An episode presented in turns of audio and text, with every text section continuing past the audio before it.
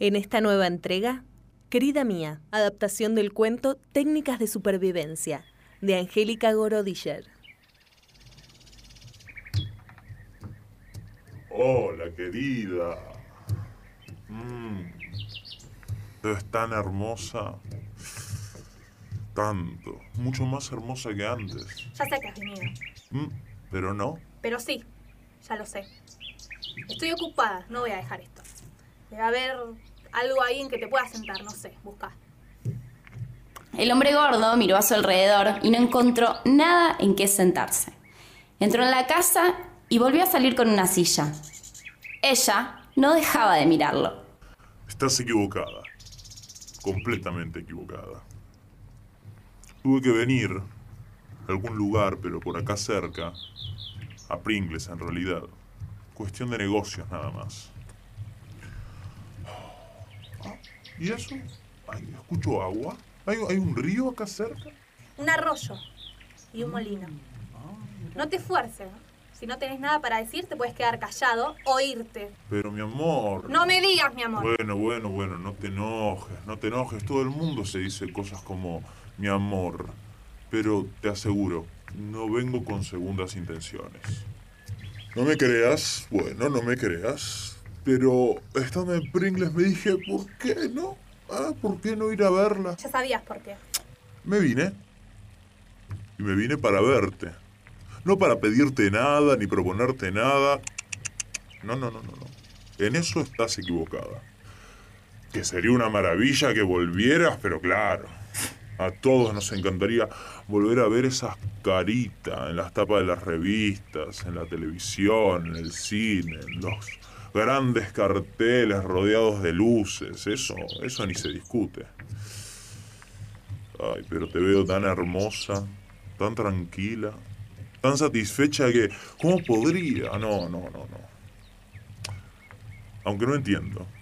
No entiendo cómo es posible que te guste esto. Que siembres, que muelas el grano. Que cuides animales, que coseches, que ordeñes. Que vivas sin electricidad, sin agua corriente. Y un telar. Te olvidaste del telar. Tengo un telar. Me hago mi propia ropa y mis propias telas. Telar, sí, sí, la ropa, sí. Como te digo, no entiendo. Eh, pero para mí también ha pasado el tiempo y, y si bien no entiendo, respeto, sí.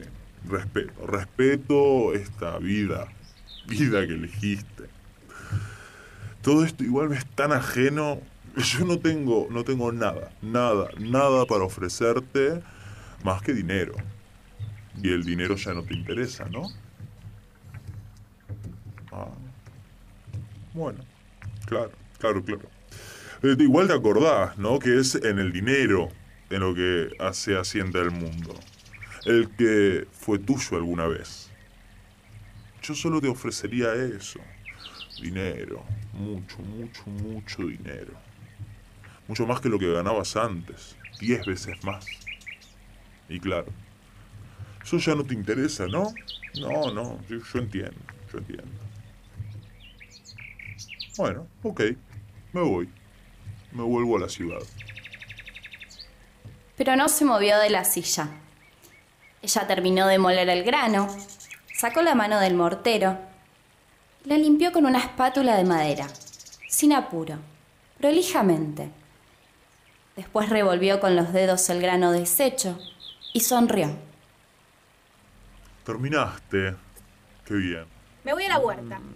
Y cuando pique el sol adentro del telar. ¿No era que te ibas vos? Sí, sí, ya me voy.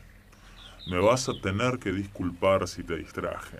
No, no me distrajiste. Adiós. Bueno, adiós, adiós. Ah, no, pará, un momento. ¿Te llevo la silla adentro? No, no te molestes. Insisto, yo la saqué, la llevo yo.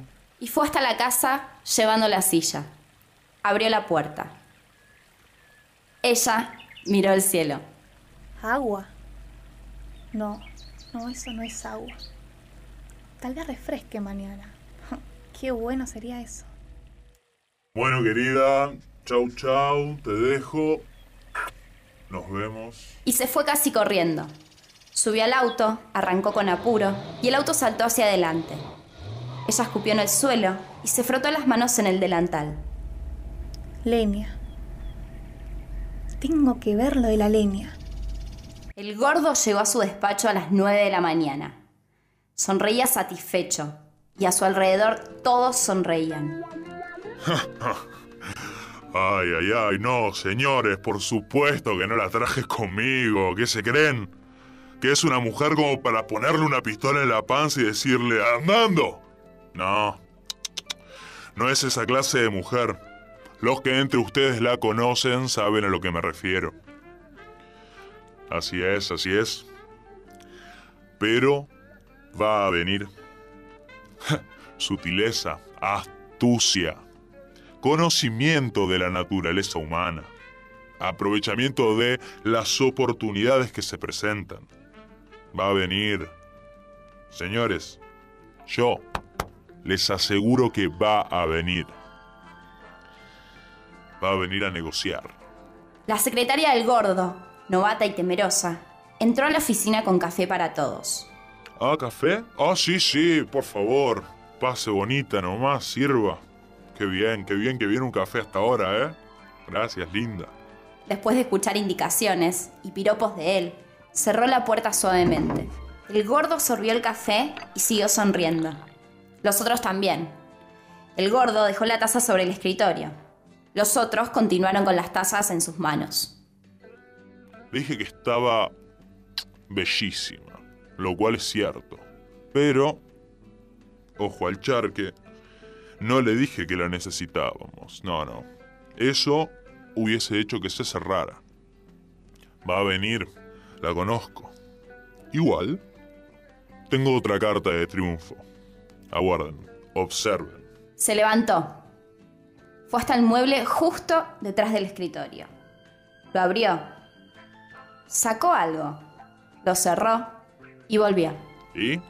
¿Qué tal? ¿Eh? Una verdadera joya. Estoy de acuerdo con ustedes, sí, señor. Entré a dejar una silla incómoda en la que me había sentado en la casa y ahí la vi.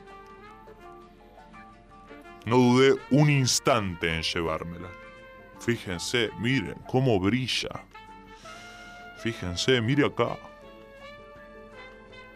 De manera, señores, que si no viene tentada por el éxito y el dinero que podemos ofrecerle,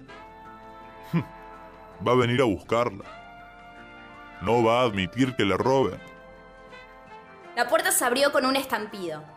Pegó contra la pared y volvió a cerrarse con otro estampido. Querida mía. Pero ella ya estaba dentro. Los otros retrocedieron. Y ella rugió. Rugió y se abalanzó al escritorio. Tendió la mano izquierda, la retiró y ya no hubo nada que brillara a la luz. Alzó la mano derecha y levantó la cuchilla sobre la cabeza del gordo. Pero cuando la descargó, ella no estaba. Se había escondido debajo del Ella se rió. Ya no rugía, se reía. Con la mano izquierda giró por la habitación revoleando la cuchilla como un molinete. Los hombres escaparon. Las tazas de café cayeron al suelo y el café manchó la alfombra color tiza. Ella empezó a destrozar a golpes la oficina. El gordo alargaba la mano hacia el teléfono. Cayó la cuchilla y le clavó la mano contra la madera del escritorio. La sangre goteó junto al café. El gordo se desmayó. Ella arrancó la cuchilla y la descargó una y otra vez sobre el teléfono. Y después sobre los sillones. Y después sobre los vidrios de las ventanas. Uno por uno. Como ya no quedaba nada sano, se fue. Costó un montón de plata hacer limpiar la alfombra. Casi hubiera sido mejor comprar otra.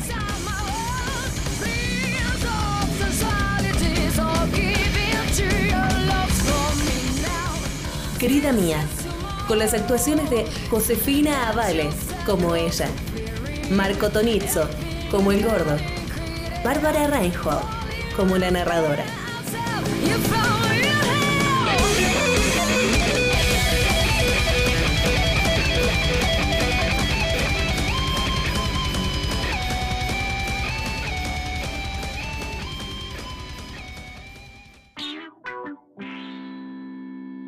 Boquete Podcast. Una entrada, muchas salidas.